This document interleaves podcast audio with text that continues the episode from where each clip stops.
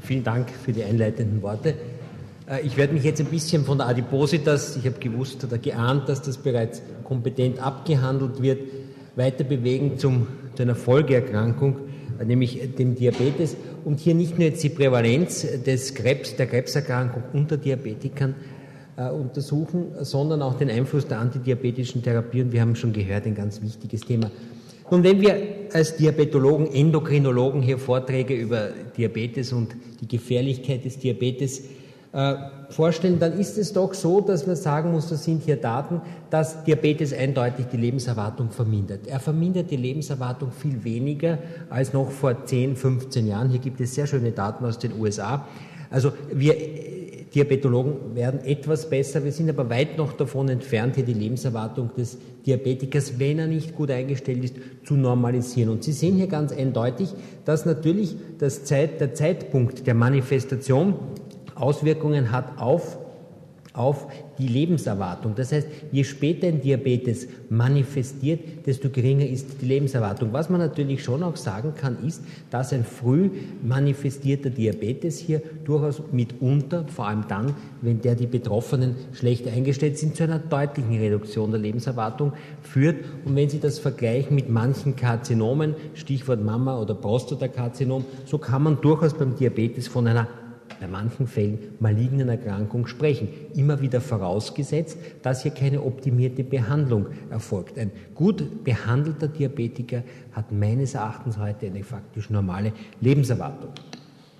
Wenn wir jetzt ansehen, woran sterben die Diabetiker, so sind das in drei Viertel Herz-Kreislauf-Erkrankungen und Schlaganfall. Sie sehen das. Äh, Sie können aber natürlich auch an Infektionen sterben. Und was wir immer schon gesagt haben, ist, dass wir hier doch auch ein erhöhtes Krebsrisiko haben. Das ist aber immer wieder ein bisschen untergegangen. Wir haben uns sehr konzentriert auf Herzinfarkt, Schlaganfall, haben sehr schöne Studien, die uns belegen, dass wenn wir jetzt die Lipide senken, den Blutdruck einstellen, dass wir hier signifikant äh, die Morbidität und Mortalität vermindern.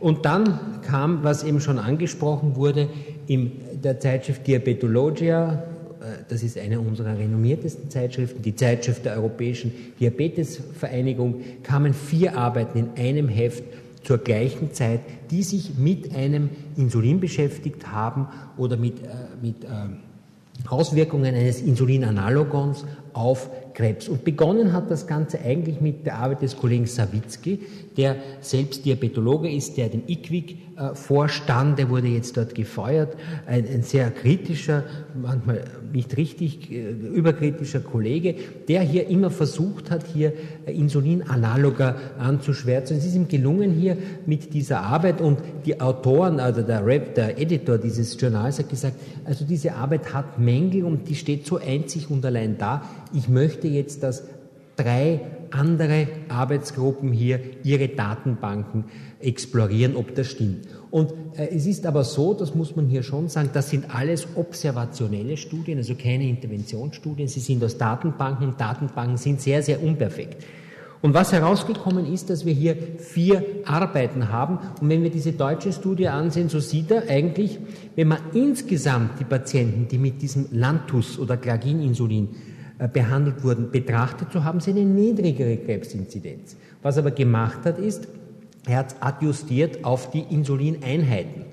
Und da hat sich dann das ganze Blatt gewendet. Also ein, man muss schon sagen, fast vorsätzlich hier eine Statistik angewandt, so lange gerechnet, bis er etwas gefunden hat.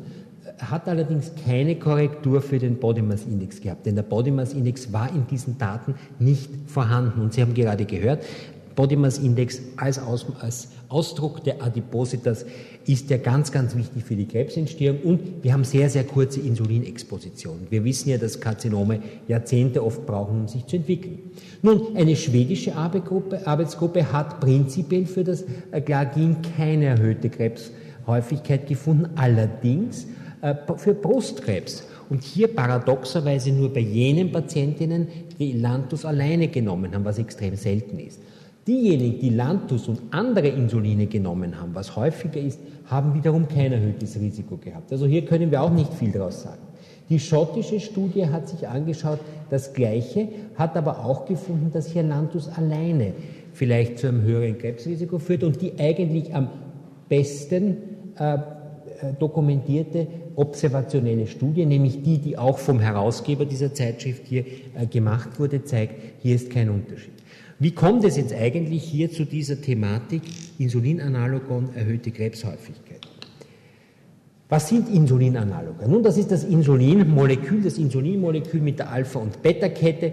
Und das Insulin ein, liegt ein Hexamern vor und muss jetzt, wenn man subkutan injiziert, erst einmal in die Mono- und Dimere zerfallen um schließlich aufgenommen werden zu können. Das deshalb haben wir zum Beispiel bei einem Altinsulin einen Spritz-Essabstand von 20 bis 30 Minuten und wir können das Insulin natürlich in Verzögerungsform anbieten als äh, Zinkinsulin, früher heute vorwiegend als neutrales Protamin Hagedorn. Was man also immer versucht hat, ist diese unperfekte Kinetik des Insulins, den langsamen Anstieg, die relativ kurze Wirkdauer zu modifizieren. Und zwar in zwei Richtungen. Einerseits in die Richtung hier kurzwirksame Insuline zu machen, das sind die ersten drei. Und aber auch, also die rasch einsetzen, wo wir keinen Spritzessabstand haben. Und zwei Insuline hier, und hier ist das das Gagin, indem man hier Aminosäuren ausgetauscht hat, dahingehend zu verändern, dass hier das Insulin viel, viel länger wirkt. Das heißt, in dem Fall langsamer zu Monomeren zerfällt. Und dieses Insulinklagen hat eine 24-Stunden-Wirkung und wird in der Regel einmal täglich gegeben. Wenn wir uns jetzt aber die Rezeptoraffinität anschauen, die Rezeptoraffinität zum Insulinrezeptor, so ist natürlich bei humanem Insulin diese 100 äh, Prozent. Es ist aber auch so, dass natürlich eine gewisse Affinität zum IGF-1-Rezeptor ist. Und Sie sehen auch hier, wenn wir das humane Insulin jetzt als 100% ansehen, ja, also als quasi als Standard, so können wir verschiedene andere Insuline hier mit diesem Standard vergleichen. Und was Sie hier eindeutig sehen können, ist, dass es Insuline gibt, die eine höhere Insulinrezeptoraffinität haben, äh, dieses, äh, und beziehungsweise auch Insuline gibt, die eine höhere Affinität haben zum IGF-1-Rezeptor. Und da muss man schon sagen, dass das Glagin hier doch eine höhere Affinität hat. Allerdings dürfte es also hier bei Menschen äh, diese tierexperimentellen Daten von Kurzhals nicht übertragbar sein, aber man sieht bereits hier, dass auch die mitogene Potenz verschiedener Insuline verschieden ist. Nun, insgesamt hat sich also gezeigt, dass gerade in dieser Situation äh, bei Glagin die Daten relativ offen sind, so dass man etwas gemacht hat. Man hat eine Studie genommen, die gerade gelaufen ist, eine prospektiv randomisierte Studie, die allerdings geschaut hat, ob jetzt hier Glagin einen Einfluss auf die Entwicklung der diabetischen Retinopathie hat. Eben aufgrund dieser Daten hat die FDA verlangt, nachdem die IGF-1 äh, auch ein wichtiger Faktor in der Retinopathieentwicklung ist, zu zeigen von der Firma, dass hier das Glagin-Insulin, das Lantus, keine Retinopathie fördert. Und diese Studie ist noch unterwegs, aber man hat natürlich jetzt gesagt, das ist so ein relevantes Thema, wir wollen jetzt einmal die Daten zwischendurch analysieren. Und es ist also so, dass diese Studie hier verglichen hat ein Nicht-Analogon und ein Analogon und man hat eigentlich hier die Progression der Retinopathie angesehen. Und was man bisher gefunden hat, ist, dass unter dem Glagin keine Progression der Retinopathie stattfindet. Aber warum man diese Studie jetzt vorzeitig analysiert hat, war, man wollte ansehen, wie sieht es aus bei einer prospektiv randomisierten Studie mit der Mortalität. Nun, die Zahlen sind natürlich klein und man kann damit keine echte Statistik rechnen. Aber was Sie hier sehen können ist, wenn Sie jetzt anschauen, wie viele Patienten haben während der Fünfjahresdauer eine Neoplasie entwickelt, so sehen Sie, dass da hier kein Unterschied zwischen Glagin und dem äh, normalen, also dem neutralen Protamin Insulin ist und das relative Risiko hier 0,9 ist. Wenn wir das anschauen jetzt bei Patienten, die wegen eines Neoplasmas überhaupt hier eine Nebenwirkung, äh, eine Nebenwirkung angegeben haben, so sehen Sie auch hier ist sogar, wenn man so will, eine niedrige Risikorate für Klagin. Allerdings kann man das natürlich aufgrund der geringen Fallzahlen nicht auswerten. Man kann also sagen, das Signal geht, wenn überhaupt, irgendwohin eher zugunsten von Klagin. Zusammenfassend kann man sagen, derzeit besteht keine Gefahr, äh, würde ich persönlich sagen, auch für Typ-2-Diabetiker, dass es keinen Grund gibt, dieses Insulin nicht zu verschreiben. Nun, das alles hat allerdings geführt dass wir uns, und der Professor Leodolter hat das schon eingehend erwähnt, dass wir uns mehr mit dem Thema Diabetes und Krebs beschäftigen. Und das war auch ein Thema des Kongresses, des Europäischen Diabetologenkongresses 2009 in Wien. Und wenn man sich nun einmal ansieht, wie sieht es denn aus in der, wenn man Meta-Analysen ansieht, wie sieht es aus mit dem Risiko von Diabetikern eher ein Karzinom zu entwickeln als ein Nicht-Diabetiker, so sehen Sie für verschiedene äh, Organsysteme verschiedene Risikophasen. Sie sehen hier bei Leberkarzinom eine Verdoppelung beim hepatozellulären Karzinom. Das geht natürlich auch über die Entwicklung der nicht-alkoholischen Steatohepatitis einher, die auch für ein hepatozelluläres Karzinom eine, einen Risikofaktor darstellt. Sie sehen das Pankreaskarzinom, Sie sehen hier das äh, Nierenzellkarzinom, natürlich, wie schon gezeigt, das Endometriumkarzinom und hier ein bisschen, und das ist auch nicht ganz klar, wenig Studien, äh, vielleicht sogar einen, äh, einen protektiven Effekt auf das Prostatakarzinom. Genau wissen wir es nicht, warum das so ist.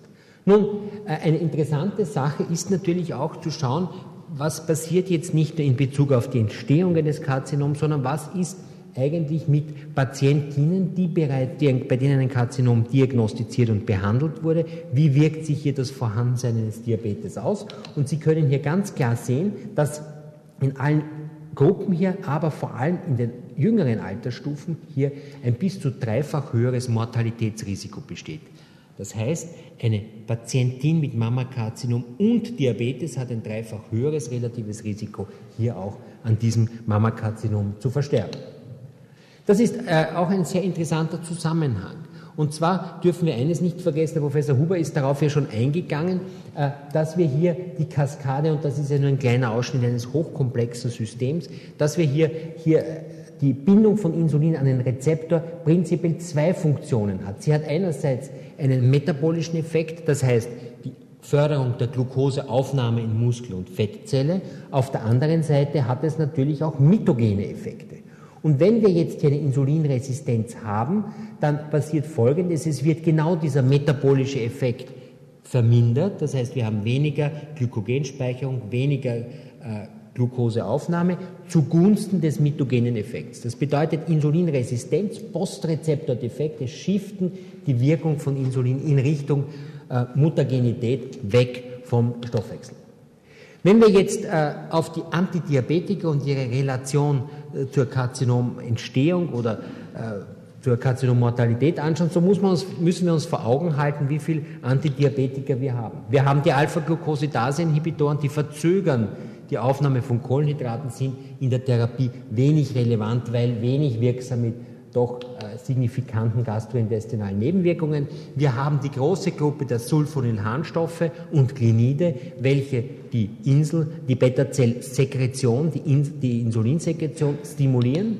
Wir haben neue Substanzen wie Incretin, Mimetika, DPP-4-Hämmer, das sind Substanzen, die quasi wie Glucagon-like Peptide 1 einerseits Insulinsekretion stimulieren, andererseits Glucagon supprimieren und dadurch die hepatische Glukoseproduktion vermindern und Insulin steigern. Ganz eine neue Klasse. Wir haben das alte, über 50 Jahre alte Metformin, das uns immer noch überrascht mit der Wirkung vorwiegend auf die Leber, aber auch auf die Muskulatur. Wir haben die Glitazone, die Liganden des Pipa-Gamma-Rezeptors, die hier Insulinresistenz im Muskelfettzelle senken, aber auch hier auf die Leber wirken. Das potenteste Medikament zur Behandlung der nicht-alkoholischen Steatohepatitis oder Steatose. Und wir haben Insulin. Insulin natürlich, das den Effekt auf die Muskelzelle hat, auf die Fettzelle, aber natürlich auch auf die Leber. Und das ist eine sehr wichtige Übersicht, glaube ich, die versucht hat hier zu sehen, ob jetzt hier die Entwicklung äh, des, von soliden Tumoren in Relation steht zur, Behand zur Behandlung von, mit Insulin beziehungsweise mit äh, Insulinanaloga und mit oralen Medikationen. Und Sie sehen hier äh, durchaus große Kohorten. Sie sehen Patienten mit einer Metformin-Monotherapie. Damit fangen wir ja eigentlich die Behandlung des Diabetes an. Sie sehen Patienten, die nur Sulfonylharnstoffe bekommen. Sie sehen die immer noch häufig geübte Kombination von Sulfonylharnstoffen und Metformin und schließlich jene Patienten, die hier Insulin bekommen. Und was Sie unschwer sehen können, ist, dass hier Äh, wenn Sie das jetzt mit Metformin vergleichen, Metformin sozusagen als Risiko 1 darstellen, dass hier Sulfonylharnstoffe äh, hier das relative Risiko, einen soliden Tumor zu entwickeln, erhöhen, nämlich um fast 40 Prozent. Das Gleiche gilt hier für Insulin. Das heißt, anscheinend jene Therapieformen, die das zirkulierende Insulin erhöhen, also diesen Wachstumsfaktor, führen auch zu, erhöhten, zu einem erhöhten Risiko für die Entwicklung von soliden Tumoren. Interessanterweise wird dieser Effekt, der durch Sulfonylharnstoffe bedingt ist, in der Kombination, das heißt, wenn ich dann wieder Metformin gebe, in diesem Fall annulliert. Und das hier noch einmal dargestellt hier ist die kumulative, äh, das kumulative tumorfreie Überleben. Und was Sie hier sehen können, ist die Sulfonylharnstoff, das ist hier die Metforminbehandlung. Das hier ist die Sulfonylharnstoff-Metforminbehandlung, die fast so wie die Nichtbehandlung äh, ist. Sie sehen hier die Sulfonylharnstoffe und am schlechtesten schneidet Insulin ab. Also wir haben Hinweise, dass die Insulintherapie möglicherweise hier ungünstig ist. Einschränkend zu all diesen Untersuchungen muss man natürlich sagen, wer bekommt denn Insulin? Es sind diejenigen, die älter sind, es sind diejenigen, die eher polymorbid sind und es sind diejenigen, die eine längere Diabetesdauer haben, das heißt schon länger in ihrem Leben eine endogene Hyperinsulinämie im Rahmen des metabolischen Syndroms haben. Wie sieht es jetzt aber aus, wenn wir uns anschauen, Glagin, wiederum hier Fokus auf das Glagin. Wenn ich jetzt diese Patientinnen und Patienten, die Insulin bekommen habe, unterteile in solche, die Glagin bekommen haben, im Vergleich zu den anderen humanen Insulinen, dann sehen Sie hier eigentlich äh, keinen Unterschied. Sie sehen äh, keine Signifikanz. Sie sehen aber ein relatives Risiko, eine Hazard Ratio von 0,86. Natürlich ein vorhergegangener solider Tumor ist der stärkste Risikofaktor für die Entwicklung eines Zweitkarzinoms. Wie sieht es aber jetzt aus, wenn ich Patienten habe, wenn ich das von der anderen Seite betrachte, wenn ich mir Patienten ansehe, die jetzt hier einem Karzinom äh, erkrankt sind und die jetzt hier behandelt sind mit Metformin und nicht Metformin. Und hier sehen Sie, dass die, das kumulative tumorfreie äh, Intervall deutlich reduziert ist hier durch Metformin die Gesamtüberlebenszeit in diesem Fall nicht. Also auch hier wiederum ein Hinweis, dass Metformin möglicherweise einen tumorprotektiven äh, Effekt per se hat.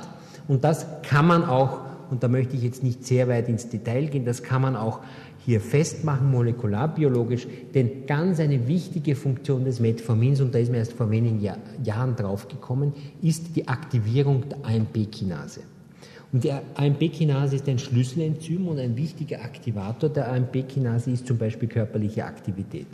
Und was Sie hier sehen können, ist, sobald ich AMP-Kinase aktiviere, so kommt es hier zu einer deutlichen Verbesserung äh, des Glukosestoffwechsels im Sinne einer erhöhten Glukoseaufnahme, im Sinne einer verminderten äh, Gluconeogenese. Sie sehen hier, durch AMP werden verschiedene Protein, Signalproteine gehemmt oder aktiviert, die schließlich hier die Gluconeogenese hemmen was man leider hinten nicht gut sehen wird, weil die Leinwand, äh, weil das hier doch sehr viel auf einer kleinen Leinwand ist. Das Gleiche gilt aber jetzt ja auch zum Beispiel hier in der Brustkrebszelle, dass auch hier AMP-Kinase aktiviert wird und diese Aktivierung der AMP-Kinase führt zu einer Hemmung dieses mTOR-Komplexes, der wiederum für die Tumorzell, für das Tumorzellwachstum verantwortlich ist. Das heißt, man kann diesen Mechanismus eigentlich auch hier auf molekularer Ebene erklären. Nun eine weitere Gruppe, die äh, ebenfalls ein mögliches Potenzial hat. Wir haben also jetzt die, über die Sulfonylharnstoffe gesprochen, wir haben über Insulin gesprochen, wir haben über Metformin gesprochen, sind die Glitazonen. Ganz kurz, Glitazonen sind Liganden eines nuklearen Rezeptors, des Pipa-Gamma-Rezeptors. Dieser nukleare Rezeptor führt einerseits zu einer Differenzierung von Präadipozyten zu Adipozyten, andererseits aber auch zur Expression verschiedenster Enzyme, die im Endeffekt nichts anderes tun, als die Fettumverteilung äh, in diesem Fall von viszeral nach subkutan zu ermöglichen. Nun, diese Pipa-Gamma-Rezeptoren sind ubiquitär, muss man sagen, und sie sind vor allem auch beim Mammakarzinom, aber auch in anderen Karzinomzellen exprimiert. Und die Aktivierung dieser, dieser Pipa-Gamma-Rezeptoren führt dann wiederum zu einer Verminderung von Zelldifferenzierung und Tumor, Zelldedifferenzierung soll es heißen, und äh, Tumorwachstum, teilweise auch über antiangionetische Effekte. Enttäuschend bei der ganzen Geschichte, es gibt sehr schöne kurze Fallberichte. Gerade äh, der erste war ein Liposarkom. Es gab schöne Fallberichte, die einen Tumor äh, hemmenden Effekt gezeigt haben. Phase 2 Studien sind bisher mehrheitlich negativ. Äh, möglicherweise erstens, weil hier zu spät eingegriffen wurde. Vielleicht muss man diese Substanzen früher einsetzen, vielleicht muss man sie höher dosieren oder vielleicht brauchen wir andere Pipa-Gamma-Liganden. Äh, was man aber sagen kann von einer interessanten Untersuchung in Diabetes Care äh, vor zwei Jahren publiziert. Die haben sich angeschaut, wie sieht denn hier die Verabreichung eines dieses Pipa-Gamma-Liganden, des Rosiglitazons, im Vergleich zu Komparatoren aus. Das heißt, man hat alle Studien, wo Rosiglitazon für Diabetesbehandlung eingesetzt wurde, gesucht und man sieht hier Placebo als Vergleichssubstanz, Metformin, man sieht die Sulfonylharnstoffe. Und was Sie hier sehen können, ist, dass sich hier eigentlich nichts tut. Es ist im Vergleich zu den Sulfon, das ist Rosiglitazon günstiger, im Vergleich zu den Sulfonylharnstoffen hier, wenn, dann geht es in die richtige Richtung. Äh, das heißt also, was man hier sagen kann, ist, dass zumindest durch die Glitazone kein negativer, wenn vielleicht ein Trend zu einem positiven Effekt ist. Wenn man sich jetzt das Gesamtkollektiv ansieht, das heißt, wenn wir uns ansehen, wie viele Patienten in den Rosiglitazon-Gruppen versus den anderen Therapeutikergruppen einen Krebs entwickelt haben, dann sieht das anders aus. Dann sieht man, dass all jene Patienten, die Rosiglitazon bekommen haben, weniger häufig, signifikant weniger häufiger, häufig während dieser Studiendauern äh, ein Karzinom entwickelt haben versus jenen, die andere Medikamente bekommen haben. Also hier ein kleiner Hinweis, dass man vielleicht in diese Richtung noch weiter untersuchen sollte. Zusammenfassend kann ich sagen, dass wir eindeutige Belege dafür haben, dass bei Typ-2-Diabetikern äh, die Inzidenz an, an Krebserkrankungen erhöht ist. Wir wissen auch heute, dass die Anwesenheit, das Vorhandensein eines Diabetes bei Erkrankten, bei Krebserkrankten sich auf die Prognose und Mortalität ungünstig verhalten. Äh, wir können auch von den Therapiekonzepten sagen, allerdings immer nur mit der Einschränkung, es sind retrospektive äh, Studien, also keine prospektiven, dass doch jene Substanzen, die Insulin endogen, wie die Sulfonylharnstoffe oder exogen zugeführt erhöhen, im Vergleich zu Metformin ein erhöhtes Krebsrisiko haben und wir können jetzt vermuten, dass wir bei Metformin einen gewissen protektiven Effekt haben. Bei Glitazonen ist das sehr fraglich auf die Krebsentstehung. Beziehungsweise auch, und das sind jetzt Daten oder Studien, die jetzt vor allem im Bereich des Mammakarzinoms, und da will ich meinem Nachredner nicht vorgreifen, äh, auf das Mammakarzinom untersucht werden. Und es gibt jetzt Protokolle, auch bei Nicht-Diabetikerinnen, äh, wo hier beim Mammakarzinom Metformin placebo kontrolliert zur üblichen Chemotherapie eingesetzt wird, um zu untersuchen, ob diese Aktivierung der AMP-Kinase einen zusätzlichen günstigen Effekt auf, die, auf das Überleben oder auf das Rezidiv bei Mammakarzinomen hat. Vielen Dank.